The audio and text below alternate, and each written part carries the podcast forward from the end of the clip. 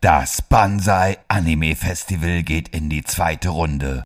Auch dieses Jahr wird wieder nur das Beste gezeigt, was der japanische Anime-Film zu bieten hat. Acht Meisterwerke in drei Tagen vom 16. bis 18. September im Kino 35 in Fulda. Präsentiert von eurem Lieblingspodcast World of Ghibli.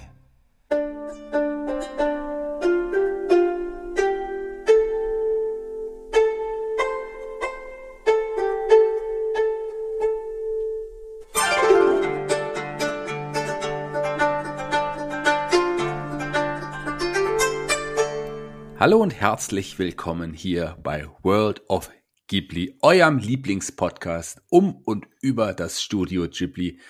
Heute schon mit Folge 13, die verflixte 13 sagen wir nicht, das ist die 7, gell? Ja, ist bei 13 ist trotzdem eine meiner absoluten Lieblingszahlen und bei Folge 13, wie bei den anderen zwölf Folgen zuvor, ist niemand geringeres bei mir wie der wunderbare Thomas van der Scheck. Hallo Thomas. Konnichiwa, Shaggy Senpai. Genau, das bin ich, Shaggy Senpai, Shaggy Schwarz äh, führe euch mit dem lieben Thomas heute durch einen weiteren Film des Studio Ghibli, einen Film, den ich, ich muss ganz ehrlich sagen, deutlich besser in Erinnerung hatte, als ich ihn jetzt beim nochmaligen Schauen ähm, empfinde, muss ich ganz ehrlich sagen. Wir reden über den Film Das Königreich der Katzen oder wie er im englischen Original, im englischen Original sagte ich schon fast, wie er im Englischen hieß, The Cat Returns. Wie er im Original hieß, weiß wahrscheinlich der Thomas. Neko no Ongaeshi. Was auch übersetzt heißen würde, die Dankdarbietung der Katzen. Okay, das ist nochmal ein anderer Titel ähm, als das Königreich der Katzen oder The Cat Returns. Aber erstmal, bevor wir gleich über diesen Film sprechen, wie ihr es gewohnt seid, wird uns der Thomas eine kleine Inhaltsangabe dieses Films darbieten. Lieber Thomas, deine drei Minuten. Meine drei Minuten, okay, die Zeit läuft. Also, der Film handelt von Haru, einer 17-jährigen, stets unpünktlichen und leicht verpeilten Schülerin, die den Anschein erweckt, als wäre sie stets zur falschen Zeit am falschen Ort. Allerdings verfügt sie über ein großes Herz und rettet eine Katze vor dem Überfahrenwerden und von diesem Moment an ändert sich Harus Leben schlagartig. Es stellt sich nämlich heraus, dass die Katze der Prinz aus dem Königreich der Katzen gewesen ist und der König ihr als der Retterin seines Sohnes nun alles Erdenkliche an Katzenglück zukommen lassen möchte.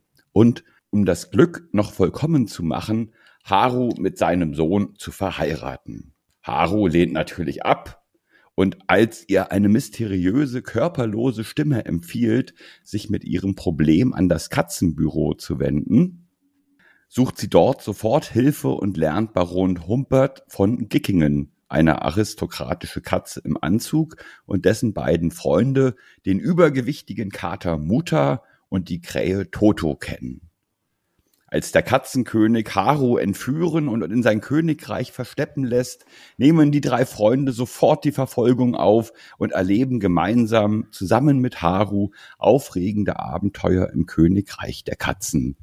Nach vielen Verstrickungen und Wendungen geht das Ganze unterm Strich natürlich sehr gut für Haru aus und gestärkt aufgrund der gemachten Erfahrungen kehrt sie mit neuem Selbstvertrauen in ihre Welt zurück und es hat auch den Anschein, als wäre sie nun endlich in ihrer für sie bestimmten Zeit angekommen und ihr Verpeiltsein sowie ihre Unpünktlichkeit gehören der Vergangenheit an. Tja, das Königreich der Katzen. Das war die Inhaltsangabe und ich muss sagen, ich fand deine Inhaltsangabe klang jetzt noch deutlich spannender als der, als der Film letzten Endes war. Ähm, du hörst jetzt schon meine Kritik erneut heraus, wir sprechen gleich drüber.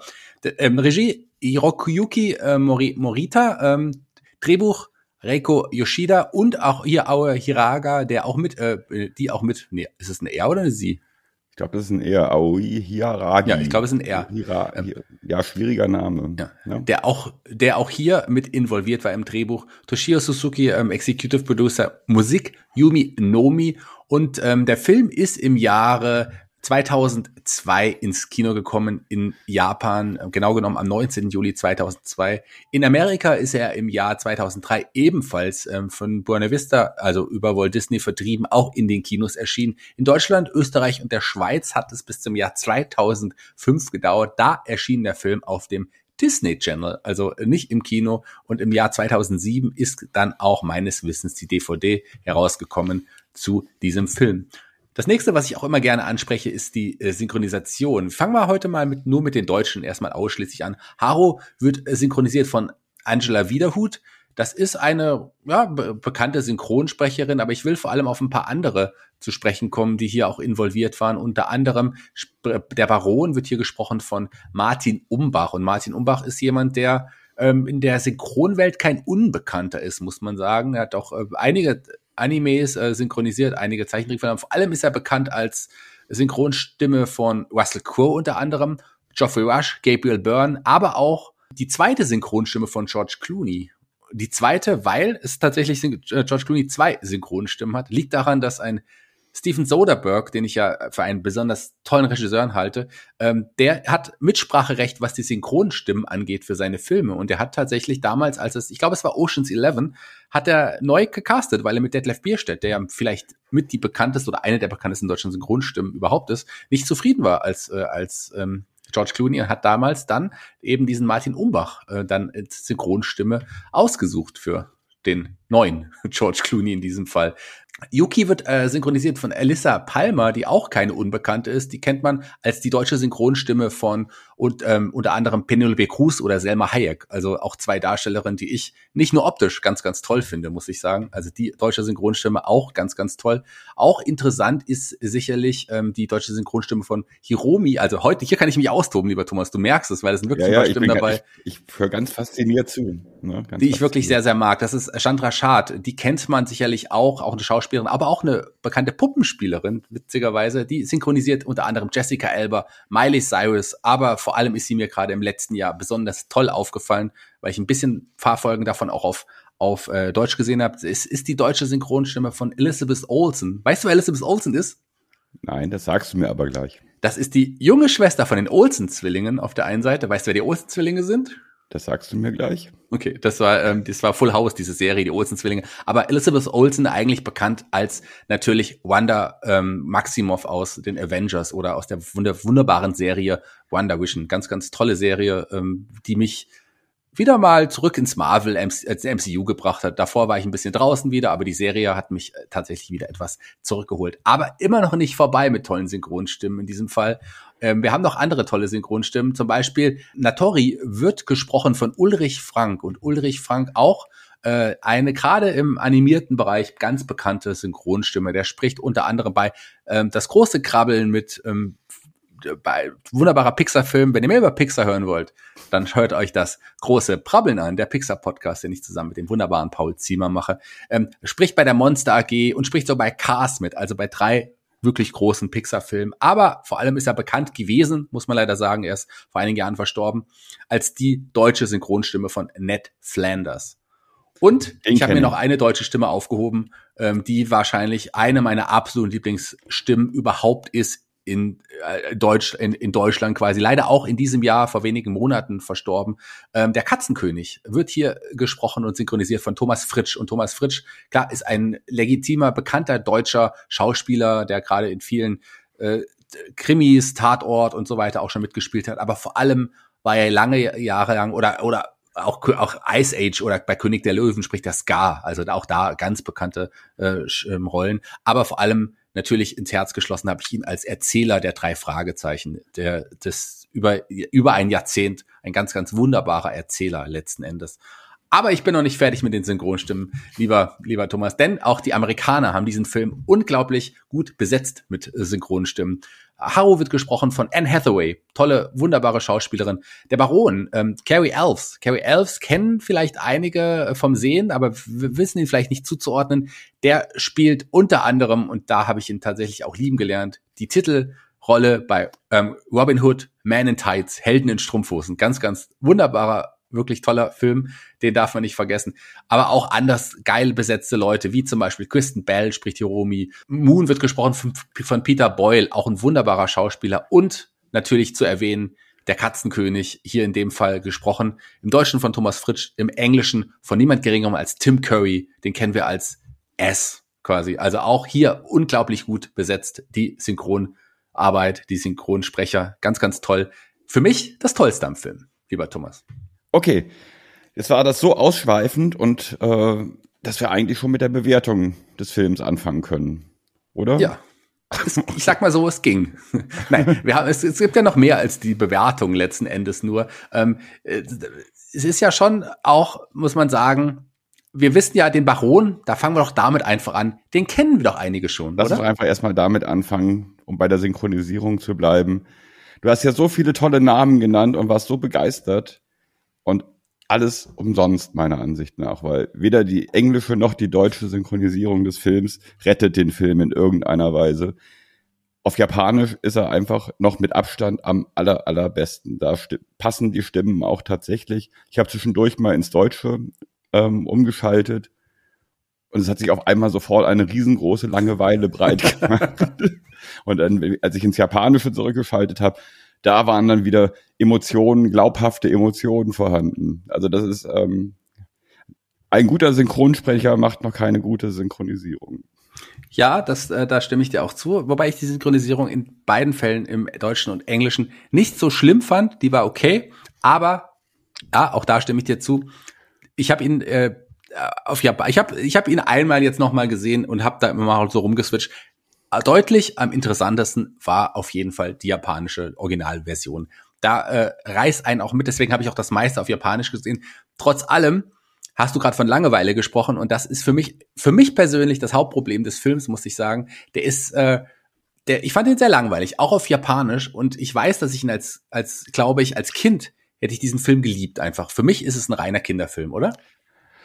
Hm, also gelangweilt habe ich mich bei dem Film nicht. Das Problem, und ich finde ihn eigentlich auch als Anime-Film prinzipiell gar nicht so schlecht.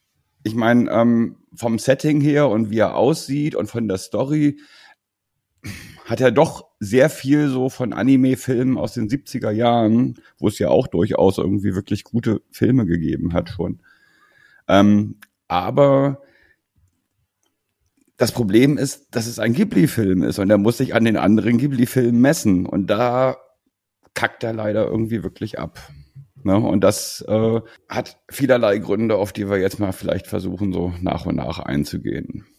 Lass uns aber mal wirklich bei einer Figur anfangen, die ich gerade eben schon mal erwähnt habe, bei dem Baron. Denn den kannten wir schon, lieber Thomas. Genau, aus Whisper of the Heart, das Stimme des Herzens. Genau, ja. ist eh nicht nur der Baron, sondern auch der fette Kater Mutter schon zu sehen gewesen. Genau. Und wir wissen ja auch, dass in diesem Film ähm, die, der Haupt, die Hauptcharakterin Shizuku, äh, ja ein, die Geschichte über diesen Baron geschrieben hat. Und es ist ja möglicherweise diese Geschichte, die wir hier gesehen haben, oder? Mm, Zumindest ich, würde es das erklären, dass der Film schon ein bisschen langweilig ist, wenn ein 14-jähriges Mädchen so einen Film schreibt. Ich würde sagen eher nicht, weil die kurzen Sequenzen, die in Whisper of the Heart zu sehen waren, die waren wirklich echt abgefahren mit ja. dem Baron und dem Mädchen und, und eine sehr surreale Landschaft und, und wenn das sich bei Königreich der Katzen durchgezogen hätte, wenn das Königreich der Katzen so ausgesehen hätte, dann wäre das ein ganz großartiger Film geworden. Aber leider ist das nicht der Fall gewesen. Nichts von diesen surrealen, fantastischen Elementen ist in dem Film wieder aufgetaucht. Das Ding war ja halt, dass nach Whisper of the Heart die beiden Katzen, also der Baron und Mutter, eine große Publikumsbeliebtheit gehabt haben, woraufhin äh, das Studio Ghibli den Auftrag von einem, was war das, ich will jetzt nichts Falsches sagen, Katzenfutterhersteller oder so, den Auftrag bekam, äh, ein Film nur über diese beiden, einen kleinen Kurzfilm, ein Werbefilm nur über diese beiden Katzen zu machen. Ja, es, so. glaub, es war, glaube ich, ein Freizeitpark in dem Fall. Oder, oder ein ja. Katz, genau, ein Katzenfreizeitpark. Ja. So, genau, richtig, ja, ja. Und dieser Katzenfreizeitpark ist dann, während der Film noch in der Mache war, äh, abgesprungen. Und da waren aber schon 40 Minuten oder über 40 Minuten Material fertig, worauf dann Miyazaki gesagt hat, alles klar, wir machen da jetzt einen abendfüllenden Film draus und haben quasi die Regie an Hiroyuki Morita abgegeben, der ähm, schon bei meinen Nachbarn die Yamadas und bei Kikis Lieferservice, glaube ich, äh, mitgearbeitet hat. Ich glaube, da sind eine Menge Fehlentscheidungen getroffen worden, besonders weil der letzte Film davor, der letzte Ghibli-Film davor, Shihiros Reise ins Zauberland, Spirited Away gewesen ist. Und es gibt halt einige Ähnlichkeiten zwischen Königreich der Katzen und Spirited Away. Und vielleicht war Miyazaki noch ein bisschen müde vom, von Shihiro, dass er die Regie nicht selber übernommen hat. Auf jeden Fall ist ein Film entstanden, der eigentlich kein Ghibli-Film ist. Ja, gefühlt ist es irgendwie kein wirklicher Ghibli-Film. Du hast gerade den Regisseur angesprochen, du hast auch gesagt, dass er schon bei Kiki unter anderem und auch bei den Yamadas mitgewirkt hat. Eine Sache möchte ich noch erwähnen, wo er auch mitgewirkt hat, und zwar auch als, ich glaube, Regieassistent, aber auch als Bindeglied zwischen äh, der Animation auch und, und, und dem, der Regiestuhl. Das war Akira. Und Akira ist ja wirklich ein legendärer Anime-Film im Vergleich möglicherweise zu The Cat Returns. Na gut, aber als Regieassistent hat er halt nichts zu sagen, sondern da koordiniert er halt einfach. Ja, eben, da koordiniert er und hier hat er, ähm, also es, er war dann auch hauptsächlich danach wirklich, klar, er hatte noch ein paar Filme auch directed ähm, und auch Storyboards gezeichnet, aber hauptsächlich war er dann tatsächlich für die, für TV-Animes dann zuständig letzten Endes. Also so viel Großes kam danach auch nicht mehr. In dem Fall nach dem Königreich der Katzen. Ja, und das Hauptproblem, denke ich halt, was äh, das Königreich der Katzen angeht, ist, weil die Story ist eigentlich man hätte wirklich was draus machen können und die Charaktere sind eigentlich auch sympathisch. Und eigentlich müsste er auch Erfahrung haben, weil er schon an wirklich großen Filmen irgendwie mitgewirkt hat. Aber es fehlt halt einfach die Detailverliebtheit. Es fehlen die tollen Perspektiven, die halt äh, Miyazakis Filme einfach so besonders machen.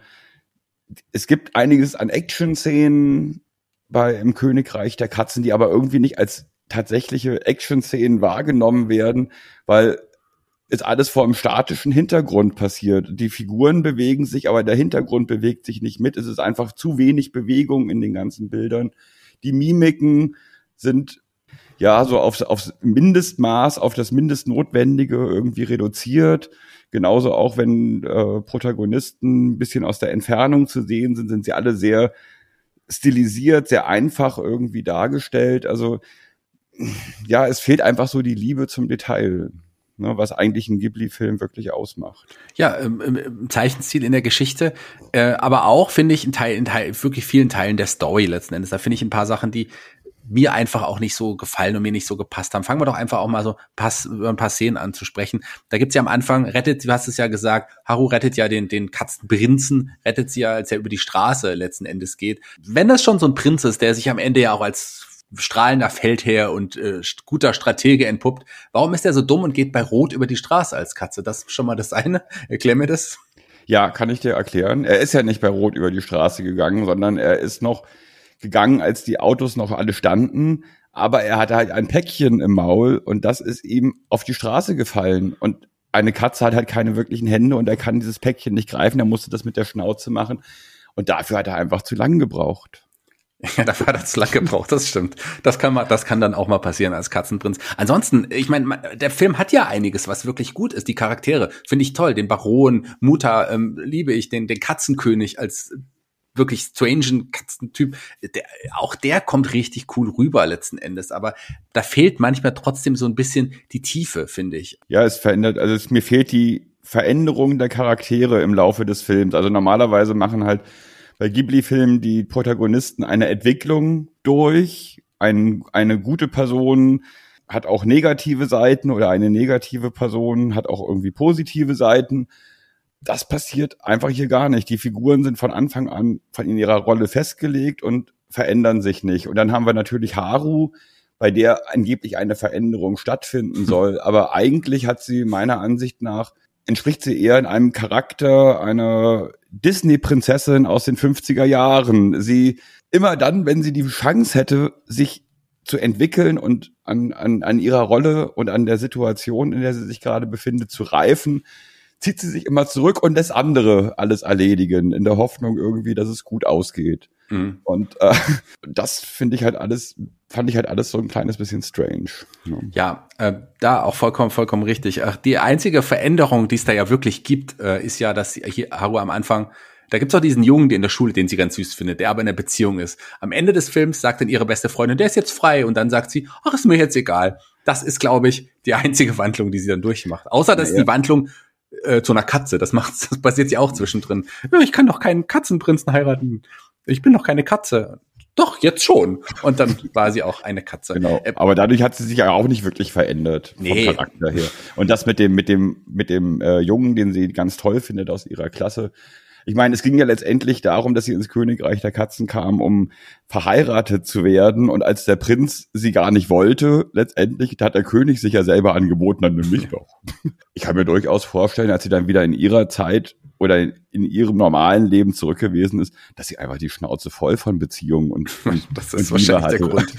Die sind spinnen doch alle, die, also egal ob es männliche Katzen oder, männ oder männliche Menschen sind, das ist doch letzten Endes egal. Und Eine Szene, die ich auch noch ansprechen möchte, ist am Anfang diese Parade. Also relativ, nachdem sie den Prinzen gerettet hat, äh, sieht sie ja diese Parade auf der Straße, wo dann auch der König dann auf so einer Sänfte lang getragen wird.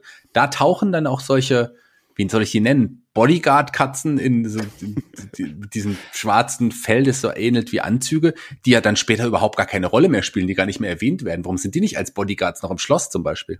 Ähm, Vielleicht haben sie frei. Oder? waren, waren die da nicht nochmal? Nee, die waren nicht mehr zu sehen. Das waren dann Soldaten. Ach so, okay. Ja, vielleicht waren das, wann äh, mussten sie halt äh, in der in der richtigen, also in der Menschenwelt, vielleicht mussten sie da inkognito gehen, mussten sie Anzüge tragen. In ihrer im Königreich durften sie dann halt ihre normalen Uniformen tragen. Wer weiß das schon? Kann natürlich auch sein, wer weiß das schon. Ich meine, es gibt auch Szenen, die ich mag. Ich mag diesen seltsamen Irrgarten, irgendwie auch die, die, diese Flucht in irgendeiner Art Hat und Weise. irgendwie an, da gab es auch mal so einen Film mit David Bowie, auch irgendwas mit dem Labyrinth. Mhm. Weißt du noch, wie der hieß? Äh, Ich komme jetzt nicht drauf, aber es ist ein sehr, sehr guter Film auf jeden Fall. Aber Also, genau, da habe ich mich massivst dran erinnert gefühlt. Ich glaube, das haben sie auch ein bisschen von dem Film ein Stück weit übernommen. Kann sein. Mitte der 80er ist dieser Film Genau. auf jeden Fall damals rausgekommen. Äh, Ich mochte den sehr. Fantasy, Sci-Fi-mäßiger angehauchter Film. David Bowie, eh ein unglaublich toller Künstler. Also Oder war es das das dunkle Kristall? Der dunkle Kristall? Dunkle Kristall ist, nee, ist wieder was anderes. Ähm, Dunkle Kristall ist dieser Film von Jim Henson. Ah, der Film, den du meinst, ich jetzt weiß ich wieder, du- äh, der, der hier heißt Die Reise ins Labyrinth. Das ist äh, Genau. aber auch mit so einem Koboldkönig, gell? Und Genau, und das, das beweist jetzt wieder, warum du der Senpai bist. Ne? Ja, könnte vielleicht auch, ja, aber wahrscheinlich nicht damit zusammenhängen, dass man das parallel auch googeln kann. Ich glaube, damit hat es nichts zu tun.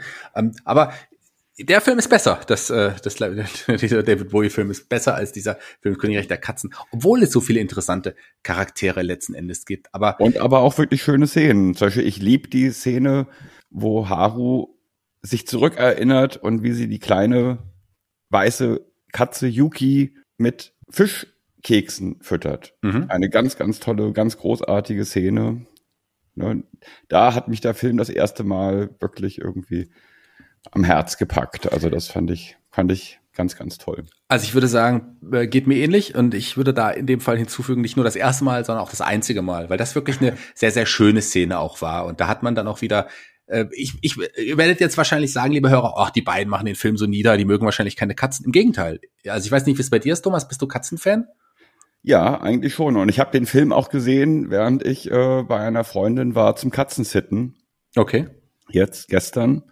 Aber die Katzen haben sich für den Film gar nicht interessiert. Also Jetzt glaube ich. Ich bin ja auch großer egal. Katzenfan. Ich habe ja auch drei Katzen, die man manchmal sogar, wenn man leise lauscht im Hintergrund, auch rascheln hört oder schreien hört oder spielen hört. Die sind ja auch da. Also ich bin großer Katzenliebhaber, aber äh, das betraf jetzt nicht unbedingt die Katzen in diesem Film. Also es gab ein paar schöne Szenen und es gab, wie gesagt, auch tolle Charaktere, auch, auch Katzencharaktere, die, die man mag, aber so, die verhalten sich natürlich auch nicht so wie Katzen und das, die waren für mich weiter entfernt von Katzen, als es manchmal Katzen in anderen Filmen sind. ja, also wie gesagt, ich würde, ich will den Film auch nicht schlecht machen und auch nicht schlecht reden, weil prinzipiell als Anime-Film finde ich ihn eigentlich okay. Er ist unterhaltsam und so weiter und so weiter. Aber wie gesagt, dass er sich an- einem Ghibli-Film, an, an anderen Ghibli-Filmen messen muss, das tut dem Film halt leider nicht gut. Und dem Studio, das Studio Ghibli hätte sich diesen Film nicht irgendwie äh, ins Repertoire setzen sollen. Nee, hätten sie nicht müssen. Und ich, äh, ich muss da noch mal einen Zusatz zu dem, was du gesagt hast, das stimmt. Aber ich glaube, dass es tatsächlich auch wirklich ein Anime äh, für eher jüngere Leute ist. Also ich glaube, dass es schon wirklich sehr kindgerecht ist. Da sind ein paar auch Sachen, die man aus den Augen, aus der Sicht eines Kindes sicherlich anders sehen würde, ähm, die so auch irgendwie keinen Sinn ergeben. Am Anfang, als sie das Katzenbüro sucht, zum Beispiel, was übrigens sehr schön ist, das Katzenbüro mag ich sehr gerne, da trifft sie ja schon den, den dicken Kater, den soll sie an der Ecke suchen, sieht ihn erstmal nicht und setzt sich äh, wahllos, random auf einen Stuhl, auf dem zufälligerweise die dicke Katze sitzt. Also Kleinigkeiten, die man dann ja. bemängeln könnte. Aber ich muss auch sagen, bis zu dem Moment, wo sie das Katzenbüro gefunden hat, habe ich die ganze Zeit mit einem ziemlich fetten Grinsen mir den Film angeguckt. Ja. ich fand ihn bis dahin wirklich irgendwie echt amüsant. Ähm, und was hier so alles passiert ist und, und, und gerade die Sache mit dem, mit dem Unmengen an Katzenglück, das sie bekommen sollte. Und die Katzen haben ihr Katzenminze geschenkt und haben ihr ein ganzes Beet voller Katzengras geschenkt und haben ihr ganz viele Mäuse in kleinen Päckchen geschenkt. Alles, worüber sich eine Katze freuen würde. Also das ja, das eine fand ich Katze, halt auch sehr süß. Ne? Eine Katze würde sich darüber freuen. Aber wissen Katzen, die sich in der Menschenwelt nicht auskennen, eigentlich, dass sich Menschen nicht über Mäuse und über Katzengras freuen? Müssten die das nicht eigentlich auch wissen? Ja, aber die, das waren ja alles Katzen aus dem Königreich der Katzen. Das, waren ja nicht, das war ja nicht deine Hauskatze. Wenn deine Hauskatze raus dürfte, dann würde die sofort abhauen ins Königreich der Katzen. Ja, und dann wüsste sie auch Bescheid. Wobei ich meiner Katzen oder meinen Katzen lieber sagen würde, geht nicht in das äh, Königreich der Katzen, da ist es sehr langweilig. Bleibt lieber hier, hier gibt's wenigstens ein bisschen Action ab und zu. Hm, es gibt trotzdem ein Easter Egg in dem Film, was mir aufgefallen ist. Ich weiß nicht, ob dir das aufgefallen ist. Und zwar, als es äh, vor dem Labyrinth, äh, der packt der Katzenkönig ja seine Golfausrüstung aus. Und ähm, hast du gesehen, was für ein, ja, was für ein Tier da abgebildet ist? Ja, eine Katze. Ein Nein, Puma. Fast. Ein Puma. Ein schwarzer Puma. Und äh, ähnelt doch sehr. Ist es ähm, Product Placement oder ist es einfach nur ein Witz? Ich glaube, es ist ein Witz. Ja. Dass sie ein Puma, das Puma-ähnliche Logo verwendet haben. Und warum ist ein Puma keine Katze? Das ist eine Raubkatze. Du hast eigentlich vollkommen recht. Aber in diesem Königreich der Katzen, da gibt es ja auch kein, da gibt es nur normale, da gibt es nur normale Katzen, so, keine Das waren alles Raubkatzen. Die Haru ist von allen Katzen geraubt worden. Das stimmt. Das ist, so kann man es so kann man es auch bezeichnen. Ja. Es gibt ein paar Filmfehler, die wir ganz minimal ansprechen. Äh, die Sache mit dem Telefon am Anfang telefoniert sie auch. Äh, ich glaube, das war ein, da war es noch ein Kabeltelefon. Irgendwann ist sie aber auch draußen vor der Wohnung mit dem Telefon und es ging dann irgendwie trotzdem noch, oder? Ja, also diese Filmfehler, die okay, es gab eine Sache, die war wirklich auffällig mit dem, mit dem Briefkasten vor dem Katzenbüro. Ja. Ne? Ähm, wenn es hell ist, gibt es einen Briefkasten und wenn es dunkel ist, gibt es da keinen Briefkasten. Ja, zum Beispiel. Das ist so was, was ja, wirklich auffällig war. So ein paar äh, falsche Beschriftungen und so, das gab es auch, aber das war auch äh, vollkommen in Ordnung. Es ist immer sowas, muss man aber ansprechen, wenn man in einem Film, Podcast über einen bestimmten Film redet. Im Hintergrund sitzt übrigens jetzt gerade meine Katze und lässt sich streicheln. Wenn wir ganz leise sind, hören wir sie schnurren. Hörst du sie? Naja, ein Versuch war es auf jeden Fall wert. Das klingt eher so, als würde sie die ganze Zeit schlucken. Gibt es noch irgendeine Szene, über die wir spre du sprechen magst? Irgendwas, über das du generell sprechen magst? Oder passiert das dann in der Bewertung? Ja, ich fand nur so am Anfang, ganz am Anfang des Films, ne, da dachte ich zuerst, jetzt erwartet uns ein Harry Potter-Film. Ne, als es dann hieß, solltest du einmal in mysteriöse Ereignisse verwickelt sein oder ein Problem nicht lösen können, wird es für dich immer einen Ort geben, wo du dich hinwenden kannst. Das ist doch Dumbledore in Reinkultur, oder? das könnte Dumbledore auf jeden Fall sein. Ich meine, ja, was, woran ich auch schon, wo man auch denken muss eigentlich, weil die Story, eine junge äh, Heldin äh, kommt in eine fantasievolle Welt, ist ja auch ein Thema, was wir in dem einen oder anderen Ghibli-Film schon mal gesehen haben, aber deutlich besser ausgeführt, oder? Ja, also sie darf sich nicht, also Haru darf sich nicht einreihen in solche großen, sich im Laufe der Geschichte verändernden Charaktere wie Shihiro, Ponyo, Kiki. Ne? Da hat Haru irgendwie nichts zu suchen. Da steht sie auf jeden Fall am Ende dann nicht so gut da wie die anderen Charaktere. Letzten Endes steht in meinen Augen der Film auch nicht so gut da wie andere Ghibli-Filme. Und das heißt für mich, äh, wenn du soweit bist, kommen wir zu unserem VOG-Ranking. Ja, VOG-Ranking. Das VOG-Ranking setzt sich, ihr Stammhörer wissen Bescheid, wie folgt zusammen. Wir haben äh, sechs Kategorien, wir vergeben eins bis acht Punkte. Acht ist die Höchstpunktzahl davon, den Mittelwert. Und das stellen wir unserem persönlichen Geschmack auch eins bis acht gegenüber. Das Königreich der Katzen, wie fandest du die Umsetzung, lieber Thomas? Ja, wie ich schon gesagt habe, Wenn es ein Nicht-Ghibli-Film wäre, würde ich sagen, ist es ein guter Anime-Film. Für einen Ghibli-Film ist er es nicht, weil er einfach nicht gut genug umgesetzt worden ist für einen Ghibli-Film. Es gibt äh, ja zu wenig Detailreichtum, es gibt zu wenig interessante Perspektiven. Insofern, hm. weil es aber trotzdem ein Anime-Film ist, den ich prinzipiell nicht schlecht fand, kriegt er von mir von der Umsetzung sechs Punkte. Sechs Punkte dann doch, okay. Sechs Punkte ist äh, gar keine so äh, schlechte Punktzahl, muss ich sagen. Ich habe liegt da wirklich diesmal deutlich drunter. Ach, ich bin ja jemand, der normalerweise sehr gut bewertet. Hier ähm, habe ich mich tatsächlich wirklich zeitweise sehr gelangweilt, muss ich wirklich tatsächlich ehrlicherweise auch sagen. Und dabei ist der Film gar nicht lang. Der ist ja nur 75 Minuten. Ja, aber man hat, äh, man hätte den auch noch kürzer machen können, vielleicht.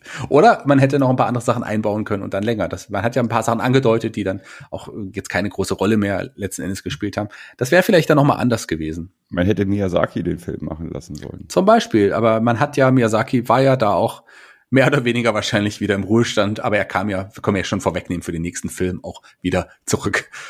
Das ist ja auch so ein Dauerzustand, oder? Und dann immer zu sagen, oh, ich, äh, das war mein letzter Film und dann kommt er auch wieder. Schauen wir mal. Ich freue mich auf jeden Fall auf seinen nächsten Film. Ähm, also jetzt nicht, ich meine jetzt nicht das Wandelnde Schloss, ich meine jetzt möglicherweise den Film, der dieses Jahr, dieses Jahrzehnt noch rauskommen soll. Ja, da gehen wir doch mal von aus. Also jedenfalls die Umsetzung.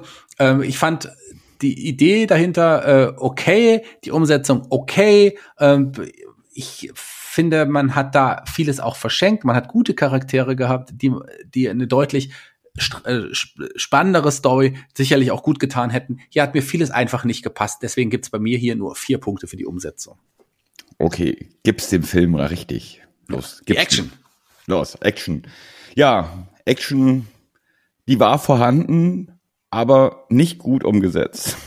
Also wie ich schon gesagt habe, wir hatten halt viele statische Hintergründe, vor denen sich dann die Protagonisten bewegt haben, auch actionreich, aber es kam nicht wirklich so ein richtiges Gefühl von Action auf.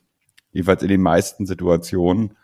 Und deswegen kann ich ihm leider nur fünf Punkte geben. Ich hätte wenn es besser umgesetzt wäre, hätte der Film vielleicht sogar eine 7 kriegen können, was die Action angeht, aber so leider nur eine 5. Ja, denn es gab, wie du es gesagt hast, es gab wirklich Action. Die, die Reise in das, ins Katzenland zum Beispiel, ähm, das war, das war ja auch actionreich. Die, die Flucht durchs Labyrinth und äh, auf diesen Turm, die Explosion des Turmes, all das wäre ja krasse Action gewesen, aber es wirkte alles, wie du es gesagt hast, sehr statisch da wäre deutlich äh, mehr drin gewesen, wenn man es anders äh, gezeichnet, anders umgesetzt hätte. Deswegen auch hier sind wir uns, hier sind wir uns mal einig. Fünf Punkte von meiner Seite. Der Humor, lieber Thomas, wie oft hast du dich totlachen können?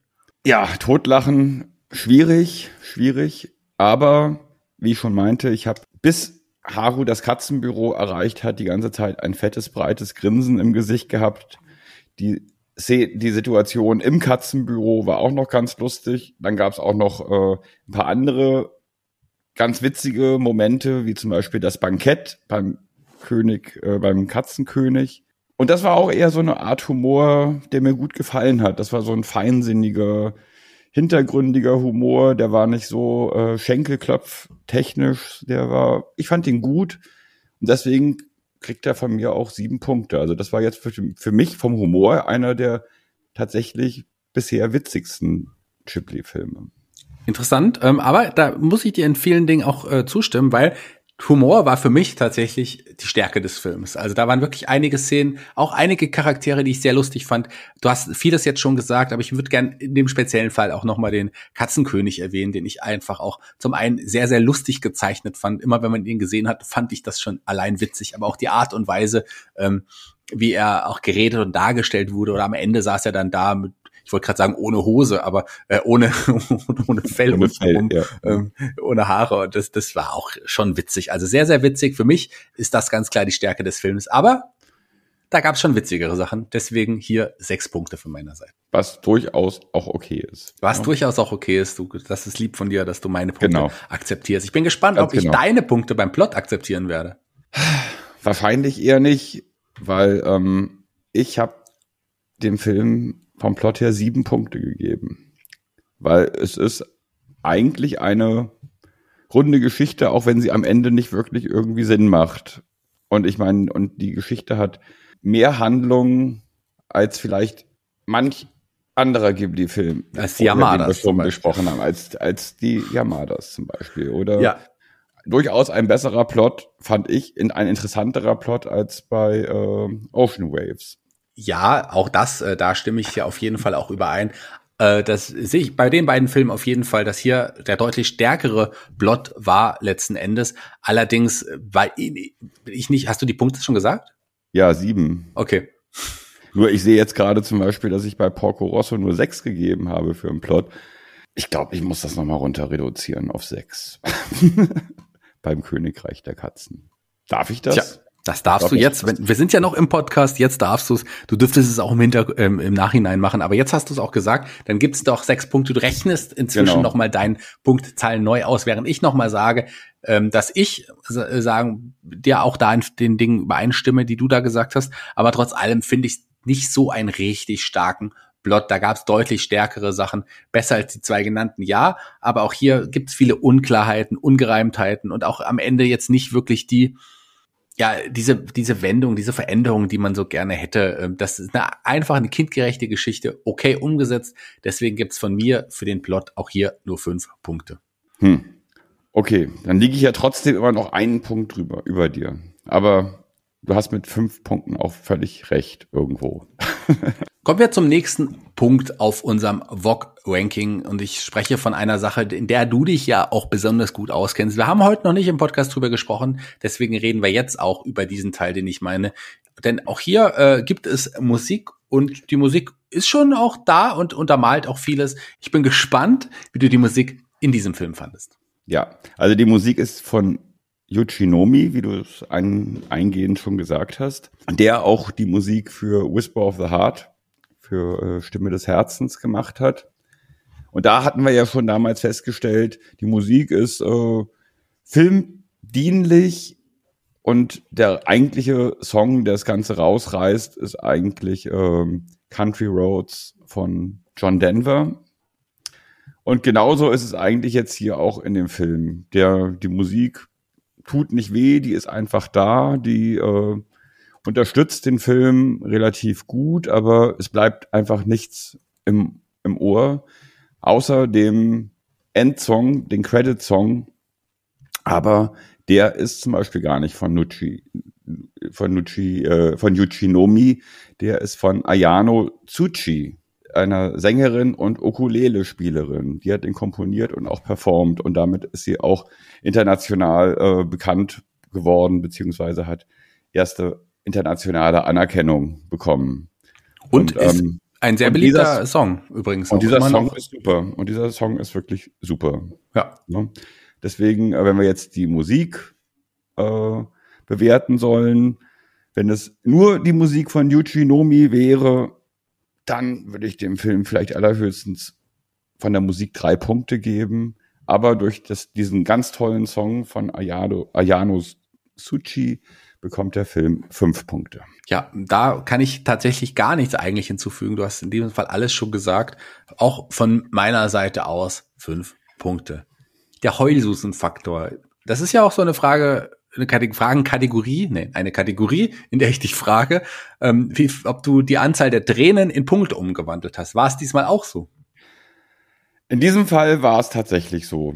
Ne? Also äh, ich habe drei Punkte gegeben, drei kleine unauffällige Tränen habe ich verdrückt, weil diese Szene mit der kleinen weißen Waisenkatze, weißen Waisenkatze, Yuki, die mit Fischkeksen gefüttert wird, einfach äh, sehr, sehr kawaii, sehr süß gewesen ist. Ne? Und ähm, ja, da gab's drei nicht sichtbare Tränen, so wie es jetzt für den Heulsusen-Faktor drei nicht sichtbare Punkte gibt. Sehe ich absolut ähnlich. Also ansonsten gab es sehr wenige Momente, die einen dann wirklich berührt haben, zumindest emotional so tief berührt haben. Das war ein sehr, sehr schöner Moment. Ich glaube, wenn ich nur diese Szene gesehen hätte, hätte ich auch wahrscheinlich deutlich mehr Punkte gegeben. Aber wenn der Rest des Films nur um diese Szene herum war, bleibt bei mir auch beim Holzhusen-Faktor nur die große drei. Hm. Ich rechne meine Punkte zusammen. Du musstest deine ja jetzt noch mal ändern im Nachhinein. Ich komme auf einen Zwischenwert von 4,7. Wie sieht's bei dir aus, lieber Thomas? Ich komme da trotzdem noch, obwohl ich ja im ähm, Bereich Plot ein, noch einen Punkt runtergegangen bin, komme ich trotzdem auf 5,3. 5,3. Ja, da kommen wir zusammen dann tatsächlich auf, auf, auf 10, gell? wenn ich es genau sehe. Kommen wir genau auf 10. Genau auf Witzig. 10. Ähm, Mhm. Persönlicher Geschmack. Wie viele Punkte gib, vergibst du hier im persönlichen Geschmack? So, jetzt, wie gesagt, ich bewerte diesen Film äh, am besten nicht als Ghibli-Film, sondern als Anime-Film an sich. Und von meinem persönlichen Geschmack bekommt er dann tatsächlich noch sechs Punkte. Okay. Ja, weil ich habe ich hab mich unterhalten gefühlt, es war irgendwie witzig irgendwie und und äh, wenn ich jetzt sage, das ist kein, wenn ich versuche, den Film nicht als Ghibli-Film zu sehen, dann würde ich sagen, gibt es durchaus äh, auch Anime-Filme, die wesentlich schlechter sind. Und da ist er, denke ich mal, so im, im, im gehobenen Mittelfeld. Deswegen gebe ich dem eine, eine gutmütige 6. Das ist aber auf jeden Fall eine sehr gutmütige 6, weil ich kann dem Film einfach nicht mehr als vier Punkte geben. Zum einen, weil es nicht wirklich ein super spannender Film ist. Es ist ein okayer Film, einer der wirklich schwächeren Filme des Studio Ghibli, das muss man sagen. Aber es gibt sicherlich etliche Anime-Filme, die noch uninteressanter, noch schlechter sind. Aber es gibt auch viele Filme, die deutlich besser sind als dieser Film. Der reiht sich irgendwo im, ja, im unteren Mittelfeld ein bisschen drunter ein. Deswegen gibt es von meiner Seite vier Punkte. Das macht bei mir einen Gesamtwert von 8,7. Wie sieht's bei dir aus? Bei mir 11,3. Bei mir landet dieser Film auf dem vorletzten Platz. Nur die Yamadas sind von der Punktzahl, Gesamtpunktzahl drunter. Damit bei mir Platz 12. Wie sieht's bei dir aus? Bei mir ist es äh, Platz 11. Bei mir sind noch die Yamadas und äh, Ocean Waves dahinter. Okay. Äh, Macht eine Gesamtpunktzahl übrigens, wenn man unsere zusammenzählt, äh, zwei- zweimal ziehen jeweils 10 Punkte, witzig. Ähm, kommen wir auf 20 Punkte. Das bedeutet, dass dieser Film ähm, auf Platz 11 ist tatsächlich. Er ist noch, ähm, noch vor, vor Ocean Waves ähm, und noch vor den Yamadas, die auf dem letzten Platz liegen. Damit äh, Platz 11 in Folge 13 hat hier das Königreich der Katzen erobert. Wunderbar. Ne? Hat es leider nicht in die Top Ten geschafft. Tut mir leid. Wie heißt der Regisseur? Hiroyuki Morita. Wenn du das jetzt hörst, es tut uns leid. Ja, aber äh, tut uns leid, wenn du hier gerade diesen Podcast anhörst. Aber du kannst stolz auf andere Werke sein, zum Beispiel Akira. Ähm, Als Das- Assistent. ja, aber auch die sind da total wichtig. Also wollen wir uns jetzt nicht drüber lustig machen, weil ich meine, der hat auch mehr erreicht im Anime-Bereich als wir beide. Deswegen Hut ab, trotz allem. Ganz genau. Er hat immer einen Ghibli-Film auch äh, bei einem Ghibli-Film Regie führen dürfen. Das darf auch nicht jeder. Was jeder auch nicht darf, ist bei uns hier im Podcast mittalken. Ihr dürft uns aber bewerten, wenn ihr wollt, bei iTunes und bei Google Podcasts, wo man überall bewerten kann. Ihr könnt uns folgen bei Facebook und bei Instagram. Ihr könnt diesen Podcast auch abonnieren. Aber ihr könnt auch jetzt einfach mal die alten Podcasts alle nochmal anhören, empfehlen oder auch zwei Wochen warten, denn dann kommt die nächste Folge. Und da reden wir über einen Miyazaki-Film. Ich habe schon gesagt, der Film mit dem Titel, Thomas? Das wandelnde Schloss. Der vielleicht äh, beliebteste Film von einer bestimmten Zielgruppe. Ja, auf jeden Fall. Und ich würde sagen, dass ich diesen Film auch besser finde als das Königreich der Katzen. Kann ich jetzt schon mal blaggen. Das verrate ich schon mal. Ansonsten, ich bin raus. Ich komme in zwei Wochen aber zurück. Und ich hoffe, du bist in zwei Wochen auch wieder da, wenn es wieder heißt World of Ghibli, euer Lieblingspodcast über das Studio Ghibli. Mein Name ist Shaggy Schwarz. An meiner Seite. Thomas Wandeschek und ich kann noch nicht genau sagen, äh, ob ich das wandelnde Schloss besser finde als das Königreich der Katzen. Dafür muss ich mir den Film erst noch mal wieder angucken. In meiner Erinnerung ist er besser als das Königreich der Katzen, aber ich hatte das Königreich der Katzen auch anders in Erinnerung. Insofern, in zwei Wochen wissen wir mehr. Deswegen schaltet wieder ein und seid dabei bei World of Ghibli beim wandelnden Schloss Holes Moving Castle. Mal wieder ein Film vom großen Hayao Miyazaki. Ja, fast würde ich jetzt sagen Sayonara, aber das gehört ja natürlich dir. Deswegen bin ich jetzt Genau. still und überlasse das letzte Wort dir. Also, liebes Publikum, Domo Arigato, Sayonara.